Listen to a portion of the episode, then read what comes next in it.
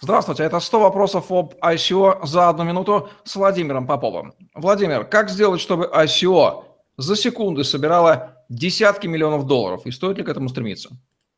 А это третий по распространенности вопрос, который я слышу после того, как меня спрашивают про токены и так далее.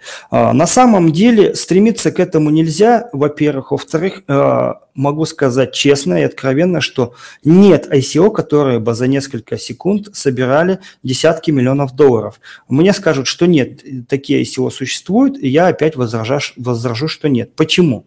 Потому что те ICO, которые я проанализировал, которые действительно собирались а, за несколько секунд десятки миллионов долларов, это все ICO, которые были созданы людьми, у которых есть либо готовые проекты, непосредственно на блокчейне, да, такие как там, ну, допустим, Steemit, BitShares, либо это проекты, у которых у, есть уже опыт э, создания в данной сфере, например, браузер Brave, либо это проекты, э, где участвуют люди э, с продуктами, которые непосредственно уже имеются на рынке, и они просто предлагают более лучшие условия, ну, с какими-то реальными сроками.